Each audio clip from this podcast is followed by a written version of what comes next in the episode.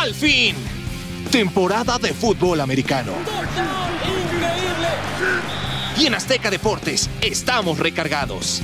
Esto es el podcast del ritual. Por fin, bocanada de aire fresco regresa a la temporada. De- las localías, la gente, No, o sea, tú, Las mascotas, lo que más voy a extrañar que es que no hay gente, está mascotas. haciendo tonterías esto de que No, van a poner el ruido artificial. ¿Por Es qué una no, está- pero es que, o No, sea, no, a ver, se vale. Ya- ya ya-. A ver, señores, voy a presentar este podcast porque no se ha dicho nada al respecto. Bienvenidos, bienvenidos a todos ustedes. Gracias por recibirme ustedes tres que ya tienen mucha experiencia en el ritual. Ya lo saben, el ritual no es lo mismo sin Azteca Deportes y es por eso que traemos muchísimas dinámicas para esta temporada. Así es que estén atentos en las diversas plataformas de Azteca Deportes. Pedro Domínguez, Lalo Ruiz, Pablo de Rubens ya estaban platicando. Yo los interrumpí, soy Gabriel Martínez. ¿Cómo estás, mi querido Pedro? Yo estoy muy bien, estoy muy feliz de tenerte, Gabs. Estoy muy emocionado desde que nos dijeron que ibas a estar aquí. Y pues finalmente regresa a la NFL, casi nueve meses de que acaba la ¿Y temporada vas, a regular. seguir, vas a seguir con hasta esa, ahora. ¿Vas a seguir con esa vocecita? Siempre, siempre. más ¿Algún problema? No, nada más ¿Algún problema? pregunto, ¿no? Creí que habíamos cambiado para el 2020. ¿no? Mi Pablo, te presento para que no te enojes. Mi querido Gabs, qué placer saludarte. qué Buenas placer canas, saludarlos a todos buenas canas ustedes. nuevas traes. Tenemos temporada y Tenemos esto canas, ¿no? De verdad nada más nos emociona, nos viene a entrar a una nueva plataforma. Ya tenemos podcast, no lo habíamos tenido hasta el momento. El ritual se mantiene a Nos de hicieron todo. caso. Lalo Ruiz, buenas. Buenas, perdón, sí. ¿no? De respeto. Va a ir evolucionando. No, pero no lo platicando, toques, pero- no lo toques. Seguimos platicando, toque. pero nos vamos antes con los ritualistas. Los ritualistas. No se olviden que estamos a través de redes sociales, estamos a través de Spotify, a través de iTunes, tenemos mucho material para ustedes los domingos con un programa que también estará en redes sociales con el resumen de lo más importante de esa jornada. Y durante este programa estaremos contando en primer lugar con esta sección que se llama Los Ritualistas, las noticias más importantes de la semana, señores, a ver, Nota interesante, Von Miller se lesiona, resonancia magnética en el apoyador estelar de los Broncos revela un tendón peroneo dislocado. ¿Qué significa esto, Pedro? Básicamente que le fue muy mal en el entrenamiento, mi querido Gabo, vamos a ponerlo así. Estaban entrenando y en la última jugada del mismo, eh, Von Miller tiene la mala fortuna de caer sobre su pie. Salen muy espantados todos los médicos de Denver y ahora dicen que hay una posibilidad de que se pueda perder el resto de la temporada. En especialmente a Von Miller, sé que a todos, el mundo en general, le ha tenido un 2020 pues bastante difícil, pero Von Miller estuvo enfermo de COVID. La primeros. pasó bastante mal, efectivamente. Y ahora que le pase esto, en un año en el que Denver por fin parecía que había armado algo interesante, ah, la verdad hay veces que sí dan ganas de maldecir un poco por el 2020, ¿no? Mira, va a ¿Qué le estar, afecta? Sí, mira, ¿qué le va a estar afecta, complicado. Yo sí pienso que de por sí tenías un equipo de Broncos que está en reestructura, que Sí. está tratando de regresar a los primeros planos, que al parecer Drew que es este coreback que tanto buscaba John Elway y que van a poder explotar con un buen cúmulo de receptores, ¿no? Trajeron a Jerry Judy, que La, me la parte ofensiva en la estaba, primera estaba ronda. bien. Sí. Sí. sí, creo que lo han hecho bastante bien, ¿no? En la defensiva me parece que con la baja de Von Miller, sí los Broncos de Denver se van a, a otro estatus. A pesar de que pienso que no son los, los líderes o los favoritos en la división, sí pienso que esto los merma completamente y los Broncos de Denver van a ver demasiado complicada su temporada. Yo no los veo en playoffs este año. ¿eh? Ahora, Miller Lalo se había perdido únicamente nueve partidos de temporada regular, siete de ellos en el 2013, es decir, era prácticamente una pieza inamovible del equipo. Digamos que era el único referente real que tenían y era la única constante en todos los cambios que iba ocurriendo en esta organización. Después del Super Bowl 50, Denver ha estado en una continua reconstrucción. Von Miller era el referente, era el líder y era, era porque ya no va a estar. Les digan lo que les digan, no va a estar esta temporada. Así que olvídense No, no, de él. A ver, por ahí- hay, hay un segundo buscar tema, una ¿eh? hay segunda, una sí, segunda sí, sí. opinión. Van a buscar una segunda opinión segunda opinión estar. Son van a estar- seis meses de recuperación. van a estar intentando evitar la cirugía. Si evitan la cirugía, el tratamiento va a ser para intentar recuperar a este jugador y llegaría en la semana 10, 11. Que es regresar. Regresaría y Después no de tres meses. y no al Es regresar. 100%. Yo no veo la necesidad Mira, yo de no arriesgar. ver, no ojo, yo arriesgar. Yo no soy. veo la necesidad de arriesgar a un jugador que te puede durar muchos, un par de años más a tope de nivel en el equipo y sacrificarlo en una temporada en la que realmente no tienes posibilidades de llegar a Super Bowl. ¿Por qué arriesgar a un jugador? Tienes a. eh, pues tienes otro tipo de jugadores que pueden compensar un poco. Al final, Es que Bradley no, Chubb. Bradley Chubb no está al 100%. No, no, pero aún así es uno de los líderes. O sea, tienes líderes dentro del terreno de juego. que lleva un yo año no arriesgaría. Dos. Yo no. Este es su segundo. Eh, no, el segundo no yo, lo jugó yo no arriesgaría. Yo no arriesgaría a Von Miller por un año que no tiene aspiraciones. Ahora estás Bueno, hablando de que es el líder no histórico en capturas, Lalo. El líder histórico en capturas. ¿Quién va eh, a ser el encargado ahora de hacer ese trabajo? Hagamos este ejercicio mental y Cerramos evitemos. los ojos. eh, Cierren todos los ojos con la magia de este podcast. respiro. Cierren los ojos, Venga. respiren. Ahora, ¿qué sigue? Y díganme el primer nombre que venga a su mente cuando Ruiz. piensen. Ah, qué bonito, Pete, pero eso no, güey. Díganme el primer nombre que viene de cazacabezas en Denver, que no sea Von Miller. Bradley Chubb. Champ No, los Bailey. de antaño. Champ Bailey. De Marcus Ware. De Marcus Ware, que venía de Dallas. Otro. Mm, Shane Ray. Así. Malísimo. Eh, Gabo, O sea, ¿algún nombre? eh, eh, No entiendo tu dinámica, Lalo Ruiz. tampoco. O sea, siento que ya debíamos entrar al punto de reflexión e Sí, iluminación. el punto de reflexión es- A la ver, ¿a-. ¿a dónde vas con esto? Pues donde yo quiera. No, punto, acompáñame, vente, vente. Bueno, vamos a no, de no, tema, no, no, no, el no, no, el punto irreal de Ya no todo más. esto era, no va a estar, a pesar de que busquen otra opinión médica, no va a estar porque no lo van a arriesgar. Es un elemento y a eso venía el ejercicio. Es muy complicado tener a un jugador que destaque en esta posición y Denver lo tiene. Lo tiene lesionado en este momento, pero no lo va a arriesgar. ¿Sabes cuál es el tema, Lalo? Que no es el equipo, es él. Es él el que decidió Sí. buscar la segunda opinión. Y sobre si todo- él dice, yo quiero jugar, ¿el equipo qué crees que va a decir? Ah, No. bueno, tú eres mi jugador estrella, Sí. no quiero que juegues. Tú- Eres, no va a decir eres la materia prima No del equipo. No, vas a la- ir. Porque además, su NFL, contrato ya los se va a acabar. médicos, Los médicos ahí son los que también deciden eh, sobre el jugador. Pero cuando es una lesión así, necesitan de un médico Sí. externo. Bueno, vamos, vamos con el siguiente tema y se trata de Jalen Ramsey. Eh, contarán eh, desde el inicio de la temporada con este jugador con una de sus armas principales, pero la, la noticia aquí es que llegaron a un acuerdo de extensión de contrato que fue anunciada a través de sus redes sociales, 105 millones de dólares, 71.2 de ellos garantizados. Estamos eh, hablando de un contrato impresionante para un cornerback. ver, Estamos hablando Mira, del mejor sí, defensivo, del mejor secundario pagado en la historia de este deporte. Sí, eh, Estamos eso- hablando eso de un tipo que se la pasa vociferando y que el año pasado en su cambio a su nuevo equipo lo quemaron una y otra vez. No, no, no, a ver. Nah, ¿cómo no? Permíteme, Lalo Ruiz.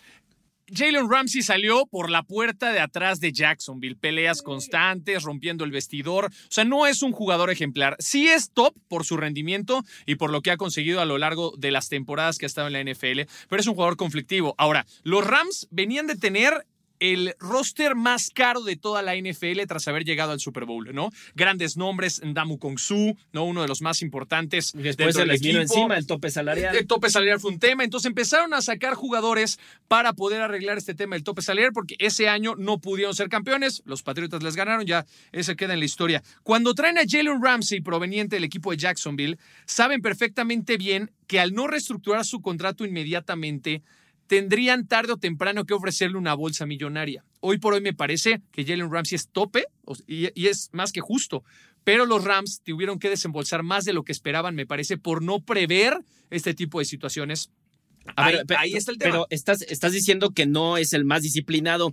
A ver, Pedro, ¿estás, estás, ¿estás de acuerdo en que el mejor pagado en su posición en la NFL sea un jugador que tenga ese desequilibrio? No debería ser, no debería ser un jugador ejemplar, eh, tanto en términos deportivos como en términos de disciplina. Si fuera un estudiante o si estuviéramos pagándole a un abogado, naturalmente sí, le estamos pagando a un jugador de NFL, ¿no? Eh, Dejando ese punto. Ahora, otro tema es que si no le pagas hoy, el próximo año, en vez de que te cobre 20 millones de dólares, te va a cobrar 23. Y si lo pospones otro año, te va a cobrar 25. A mí lo que me llama la atención de este movimiento de los Rams es que no aprenden. Cuando llegaron al Super Bowl dijeron, oigan, somos un buen equipo y si nos ponemos a darle dinero a todos, yo creo que sí nos alcanza. Renovaron a Jared Goff, renovaron a Todd Gurley, renovaron a Aaron Donald. Ahora, se tuvieron que deshacer de Todd Gurley, prácticamente le pagaron para que se fuera y tener espacio otra vez. Vuelven a hacer el mismo error con un Jalen Ramsey que ya vimos que se pueden manejar contratos millonarios de forma inteligente. Lo hizo Chips con Kansas City y con Patrick Mahomes. Mahomes. 10 años de contrato y el tipo ya no te cobra tanto, ya el golpe no, no, te, no te da tan duro. Pudo hacer algo así de inteligente los Rams y siguen cometiendo los mismos errores. El próximo año que el tope salarial vaya a ser más bajo, van a estar en muchos problemas. De acuerdo, bueno, pues ahí está el tema de Jalen Ramsey. Pasamos ahora con el de Ryan Shazier, este exjugador ahora de 28 años. Yo creo que todos eh, nos acordamos de ese Monday Night Football del 4 de diciembre del 2017, una jugada de, Ryan Shazier en donde intenta, eh, intenta hacer una, una, tacleada en contra de los Cincinnati Bengals, choca con eh, Josh Malone de una manera muy aparatosa, de inmediato se colapsa, se queda tendido en el terreno de juego, silencio absoluto en el campo, y, cuando muchos daban por hecho que sería muy difícil que incluso pudiera volver a caminar, pues lo veíamos eh, de vuelta en el, en, el, en el estadio con los Steelers, por supuesto ya no dentro del emparrillado, eh, pero, pero realmente fue aparatosa esa jugada eh, y hoy, eh, lamentablemente, pues anuncia su retiro, algo que, que, ya estaba cantado desde hace bastante tiempo. Eh, tras, su anuncio del día de ayer sobre su, su retiro, me parece que el mismo Ryan tenía que darse cuenta por sí mismo que ya no iba a volver a ser el mismo de antes, ¿no? Yo recuerdo perfectamente bien esa jugada y desde el momento en el que recibió el golpe, los que recuerdan haberlo visto, y si no, búsquenlo en repeticiones, el golpe que se escucha al momento de, de, la tacleada es impresionante. O sea, lo de Ryan Shazier, yo no sé cómo aguantó un golpe de esa índole el, abandono en camilla, los compañeros preocupados. O sea, fue una imagen muy escandalosa en su momento. Después se da a conocer la noticia de que probablemente no vuelva a caminar, que probablemente podría quedar cuadrapléjico. Eh, me parece que es uno de los golpes más terribles que hemos visto en los últimos años. Te puedo decir fácil unos 10, 15 años eh, de lesiones importantes en la NFL, porque sabemos el tema de las conmociones cerebrales, sabemos el tema de que es un deporte de contacto, pero un golpe de esta índole no lo habíamos visto. Un contacto directamente con la cabeza que repercutió en la espina dorsal y que lo, lo marginó pues mucho tiempo de poder estar en pie, ¿no? Olvídate tú de poder regresar a jugar esta imagen espectacular en la que lo vimos llegando al draft, tú lo recuerdas, mi querido Pete, para presentar eh, la selección de los Steelers. Fue espectacular poder volver a verlo caminar. Los Steelers se han portado de manera espectacular, ¿eh? Desde el día uno lo han apoyado, nunca lo cortaron, nunca dejaron de pagar. Lo dejaron en la lista de reservas y me parece ejemplar. Esto deberían ser los equipos, porque ¿cuántas veces hemos visto ejemplos de equipos que sacan por atrás a los jugadores lesionados o se olvidan de las grandes leyendas? Me parece que Steelers da una muy buena señal. El retiro de Shazier iba a ser inminente. Hoy por hoy le cayó el 20 y decidió tomar la decisión y así lo aceptó el equipo. Mil diez días después, imaginen eso, mil diez días posteriores a ese accidente. Ya lo decía Pablo y comenzaba a relatar cómo le cambió la vida. Ya decían también la postura de una organización que lo mantuvo en el roster no para pagarle directamente a él, sino para que tuviera atención médica, una atención médica especializada que se necesita en este tipo de casos. Estamos viendo un milagro, un milagro donde él puede renacer, donde él fue capaz de bailar en su boda, donde pudo rehacer su vida. Cuando le dijeron, dude, nunca más vas a moverte, vas a poder mover el 3% de tu cuerpo por un mal tacleo. Así que eso es lo que ocurre con Ryan Shazier, decir que los Steelers lo mantuvieron hasta marzo y lo mandaron a la lista de reserva y posteriormente retiro y ya hacía oficial algo que regresamos con el caso de Von Miller no están diciendo que se va a perder la temporada, no les digo, se va a perder la temporada. Era el mismo caso con él. No va a poder regresar a jugar. No, no, no, no, ojo.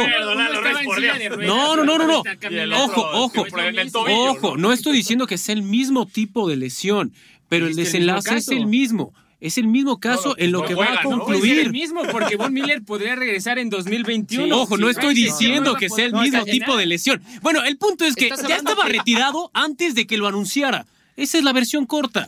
No iba a poder volver a jugar nunca. Muy bien. Sí, estamos hablando de un tipo que, que, ni siquiera sabía si iba a poder volver a caminar y yo creo que también habla mucho de la mentalidad que se debe tener en la NFL para que eh, pudiera volver a tener una vida medianamente estable como la que estamos viendo en estos momentos. Mucha suerte para Ryan Shazier y pasamos ahora al jugador que rechazó a los Patriotas de Nueva Inglaterra para retirarse. Estamos ah, hablando. qué tendencioso eres. No, ¿Quién dice? Le gusta Él dijo ¿Quién dijo eso?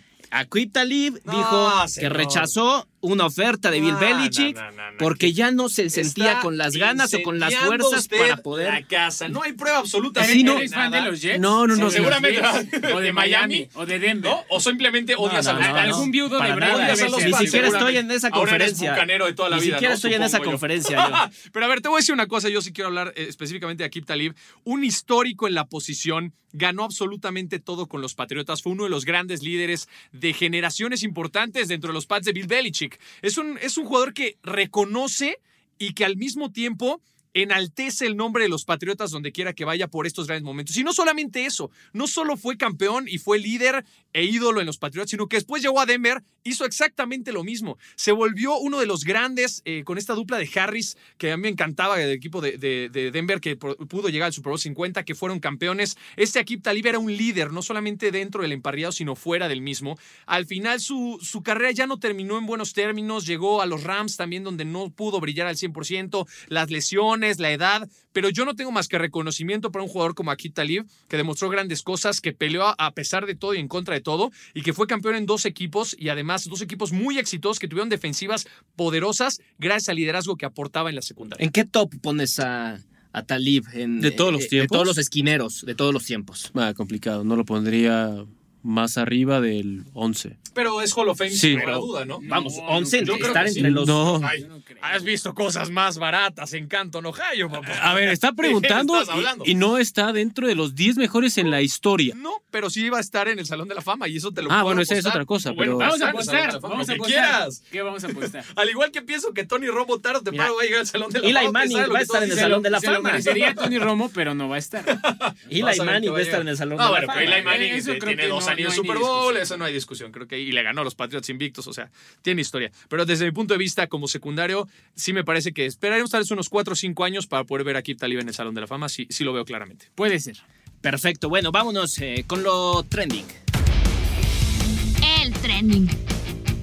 Señores, regresa Colin Kaepernick, regresa. ¿A dónde? el Ya tiene equipo. No, no, no le mientas a la gente, Ya la- tiene equipo. Es comodín. ¿Cómo estos no? rumores de que no, equipos lo estaban buscando. Una- ya salieron una sus representantes a decir, esto no es cierto, ningún equipo se acercó a ofrecer absolutamente nada por Colin Kaepernick. No, Eso pero sí- sí volverá Pero a sí hay aparecer. una institución que, que ha acogido al señor Colin Kaepernick, ¿es cierto? ¿Cuál es esta, mi Gaps? Bueno, esa institución es eh, la de los videojuegos, la industria de los videojuegos. la Ah, te, institución te quería Madden. meter el pie. Qué mal tipo, ¿eh? La Sí, sí, del Madden, qué mal, qué mal. Saliste muy bien parado. Felicidades, Gap. Colin Kaepernick regresa al Madden de la NFL después de cuatro años. Ustedes lo podrán elegir para usarlo, para utilizarlo, para utilizar ese gran brazo que, No, eh, gracias. que presumía con los 49 de San Francisco. Dos Si a ustedes les el Madden, lo podrán utilizar en todo. temporadas. Pe- pe- Pero, a ver, A ver, es- Miguel. es signif- si- Yo tiene un significado esto, tiene un significado porque... Yo tengo mi punto de vista. Mercadotecnia, papá. Es que, a ver,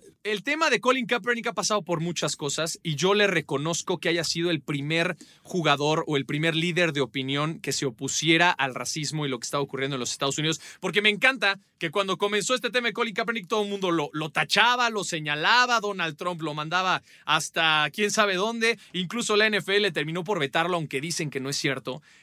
Colin Kaepernick creo que inició un movimiento que hoy por hoy se ha vuelto más grande que ningún otro y todo el mundo está recordando esos momentos diciendo, discúlpanos Colin Kaepernick, no sabíamos lo que hacíamos. Hoy incluso ha habido ligas que se han detenido por esta misma causa. Entonces, ¿Pero por qué, no lo, ¿por qué no lo fichan entonces? A ver, si tanto, aparte. si No, no, no, tanto no, es hablan, si tanto No, se Estoy dice, no, a ver, hablando ¿por qué de lo la campaña de Colin Kaepernick. Colin Kaepernick en su último año, digamos, eh, de rendimiento óptimo en la NFL, fue banqueado Super por Bowl. Blaine Gabbert, si no, No, me no. equivoco. Último año Blaine Gabbert bueno fue banqueado, Super Bowl. Banqueado por Blaine, No, Blaine Gabbert la- por... El siguiente llegó a final de conferencia. Sí, todavía llegó a final de Pero conferencia. gran año. Pero, no, bueno, a ver, un gran año es llegar a final de conferencia. O sea, ¿cuántos corebacks no pueden llegar a final de conferencia? Fue banqueado por Blaine Gabbert por baja de rendimiento. A ver, no te digo que Colin Kaepernick sea un mal coreback. Hay 32 corebacks en la NFL. Y es Colin mejor que Kaepernick- varios no, no, de esos no, no, no, 32. No, creo No, que Colin sí. Kaepernick sea mejor que los 32, pero sí Colin Kaepernick es mejor que muchos suplentes en la liga, por supuesto que sí lo es. Ahora, lo del Madden, no digo que esté mal, pero a ver, me sorprende que le pongan un rating o un ranking más alto que Cam Newton, que Baker Mayfield, que Josh Allen, Pues, que Kyler Murray. Cuando ¿Cómo fue banqueado, ahí estaba por el nivel de Cam Newton en sus Colin últimos años. Kaepernick? Repito, con Panteras. No esto es muy sencillo de explicarlo. Se llama hay que incluir. A un personaje que nos ayuda a vender. Y eso es lo que hace No, por Colin supuesto. Kaepernick. Nadie pone en tela de juicio el valor de un movimiento que inició inclusive cuando él no lo pensaba de esta magnitud. Pero de eso a que lo pongan por encima de otros jugadores que han estado en activo, que tienen las facultades para continuar dentro de la liga, perdónenme, pero el señor Colin Kaepernick es bueno para ser el rostro de una campaña, es bueno para ser el rostro de un movimiento, ya no es bueno para pensar en un puesto titular, quizás podría hacerlo para estar como suplente o en una escuadra de prácticas, no más. Bueno, ya para pasar al, siguiente tema, yo les voy a dejar esto sobre la mesa y ya no me van a, poder responder porque tenemos que hablar de, de Leonard Fournette. Eh, las últimas temporadas de Cam Newton son similares a las últimas temporadas que tuvo en cuanto a nivel el señor Colin Kaepernick. Y ya no me puede responder lo ¿Cuándo, que quieras. ¿cuándo fue MVP? ¿Cómo? ¿Cuándo- Leonard- ¿Cómo? ¿Está, ¿De qué- de está dispar? ¿Está tendencioso? ¿Está...? Cam Newton tiene Sí, una no, no, carrera no. mucho mejor que la de Colin Kaepernick. No, de acuerdo, pero ¿cuál es el nivel de, de su- de sus últimas temporadas? Es muy similar. Lesionado, sí, en sí. El Madden, en el Madden no Ese cuentan las nivel. lesiones, señor.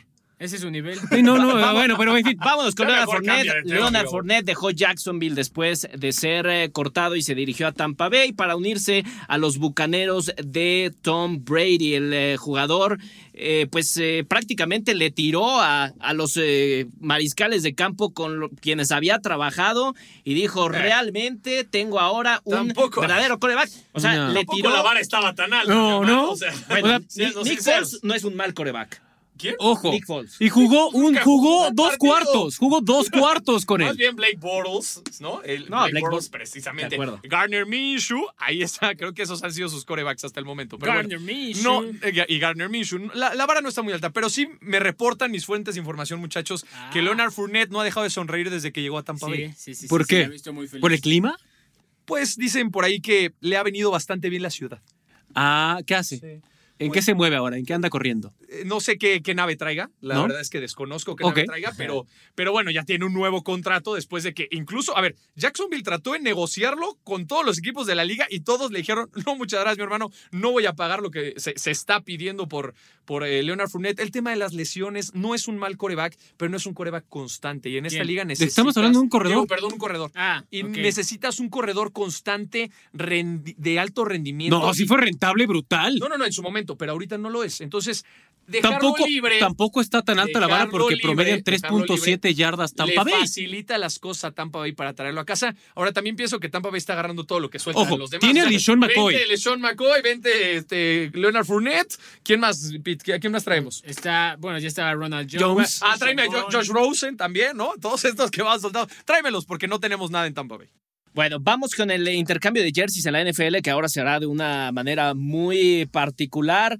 Eh, podrán seguir intercambiando la- las camisetas los jugadores Con todo de los respeto, partidos. se me hace una reverenda jalada. Bueno, la, la ¿Por qué? NFL, Habla, la- habla, te extraña, No, no extraña de la NFL no que haga este tipo de dinámicas. qué van a hacer. Déjame les explico rápido de qué se trata. Ya no se podrán intercambiar en el momento las, las camisetas. Se va a poder hacer vía correo. Antes cada jugador tendrá que contactar al responsable de, de indumentaria, de vestimenta de cada equipo.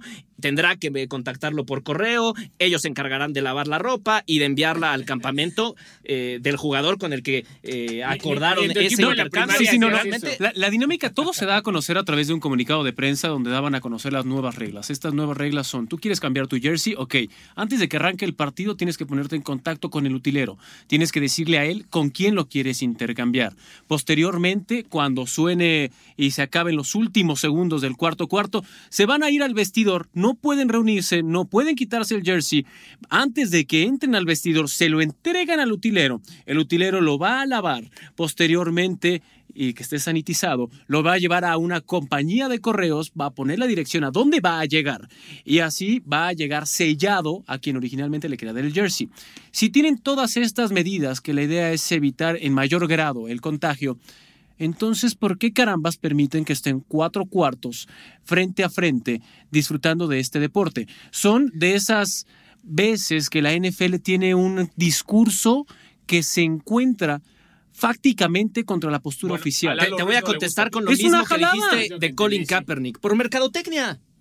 No, Es- eso no te- es esto- también, no, claro que es una. Va, vas a Esto ver no que es habrá mercadotecnia, campañas, esto incentiva que habrá- el consumo que y el imagen, movimiento de que lana. es, Gabo, es, es parte de una imagen pública Sí. que tienen que tener las Y esto no ligas, es mercadotecnia, obviamente. eso es imagen. de- obviamente no van a decir, oigan, ¿qué creen? No vamos a jugar porque tenemos miedo a contagiarnos. Entonces, algo debe haber que puedas hacer. Entonces dices, vamos a limitar un poco el acceso a los estadios, vamos a hacer que cada que que todos los jugadores necesiten dar una prueba negativa para que puedan jugar. Y esto es parte de un protocolo. Realmente es una, es una campaña de relaciones públicas y no más nada. De acuerdo, de acuerdo totalmente contigo. Nos vamos a los partidos de la semana. Partido imperdible. Mi querido Lalo, elegiste los Steelers en contra de los Gigantes de Nueva York. Sí, la visita de los Steelers a Nueva Jersey. Y me llama la atención por múltiples factores. Primero, tenemos a un hombre que rebasa el promedio de edad en conseguir un contrato, una extensión de contrato millonario. Tenemos el regreso y también, eh, bueno, el regreso y ver qué carambas va a pasar con Ben Roethlisberger. ¿Qué va a pasar con Juju Smith-Schuster? Me encantaría ver de vuelta a TJ Watt y qué es lo que puede hacer en esta ocasión. Uno de los hermanos que ha sido, pues, nombrado pues uno de los mejores defensivos la temporada pasada. Tiene todos los elementos. Y del otro, los Giants son un equipo que de verdad no sé cómo le hacen para encandilar a su afición. Muy parecido a los Jets. Les va siempre mal, pero ahí siguen y tienen toda la idea de que va a cambiar la siguiente temporada. Voy con Steelers en esta visita. El último partido quedaron 20-17 favor Steelers.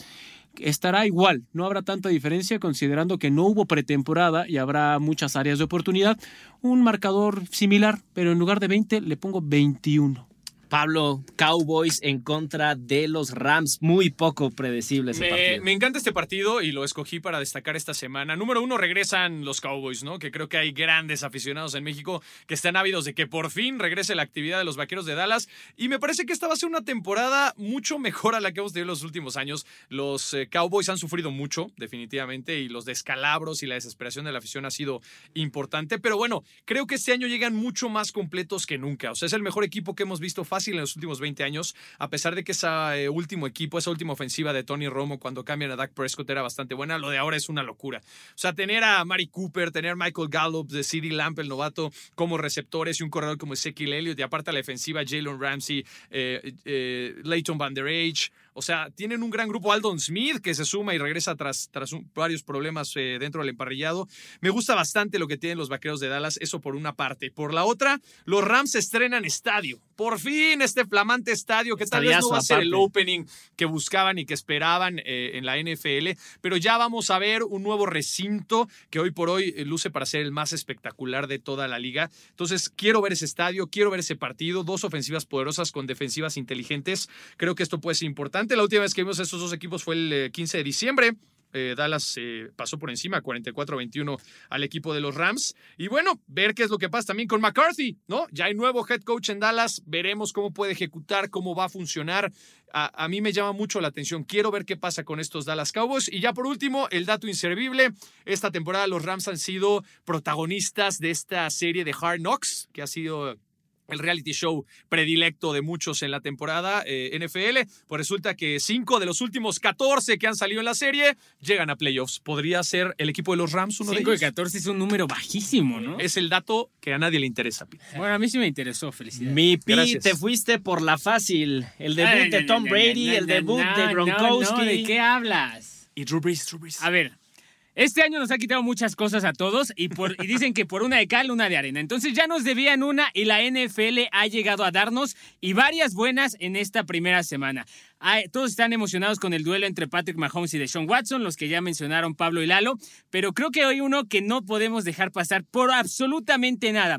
Por primera vez en la historia, dos corebacks de más de 40 años que siguen jugando al máximo nivel, que son leyendas vivientes, que tienen los récords de absolutamente todo, yardas, touchdowns, Super Bowls, se van a enfrentar y va a ser en un estadio sin público. Dios mío, eso es algo que es aberrante para la imaginación, pero el espectáculo que van a dar Tom Brady por primera vez en toda su vida, desde que jugaba en preparatoria, tiene un coach ofensivo, alguien que le va a dar, le va a dar rienda suelta, que le va a permitir darse gusto. Y del otro lado está un genio como Drew Brees, que tiene una mente maestra como Sean Payton y todo un arsenal a su disposición que ahora tiene Michael Thomas, Emmanuel Sanders y Alvin Kamara. Nunca creo que en la historia un duelo entre dos deportistas de más de 40 40 años había sido tan emocionante ni va a resultar tan espectacular como lo que nos van a dar el domingo Tom Brady y Drew Brees, en el que va a ser solamente el primero de los dos que se encuentren en esta temporada 2020. No, por eso, y por eso digo que estaba sencillo elegir ese por, por el choque que tienen ahí los eh, dos pasadores. Muchas gracias, Pete. Gracias a ti, mi querido Gabs, un placer tenerte en el equipo. Mi querido Pablo, gracias. Bueno, pues nada, ya emocionados por el regreso de la NFL, una temporada más, así es que estaremos muy al pendiente y no olviden seguirnos en todas las redes sociales de Azteca Deportes porque tendremos mucho contenido de este 2020. Hasta pronto, Lalo. Nos vemos y también decirles que estén muy, pero muy cercanos a nuestras redes. Ahí van a poder ver otra parte de la historia del ritual que normalmente no es vista. Correcto, estén muy atentos a las diversas plataformas de Azteca Deportes. Aquí seguimos. Nos escuchamos la siguiente semana. Hasta pronto. No te pierdas el próximo episodio del podcast del ritual.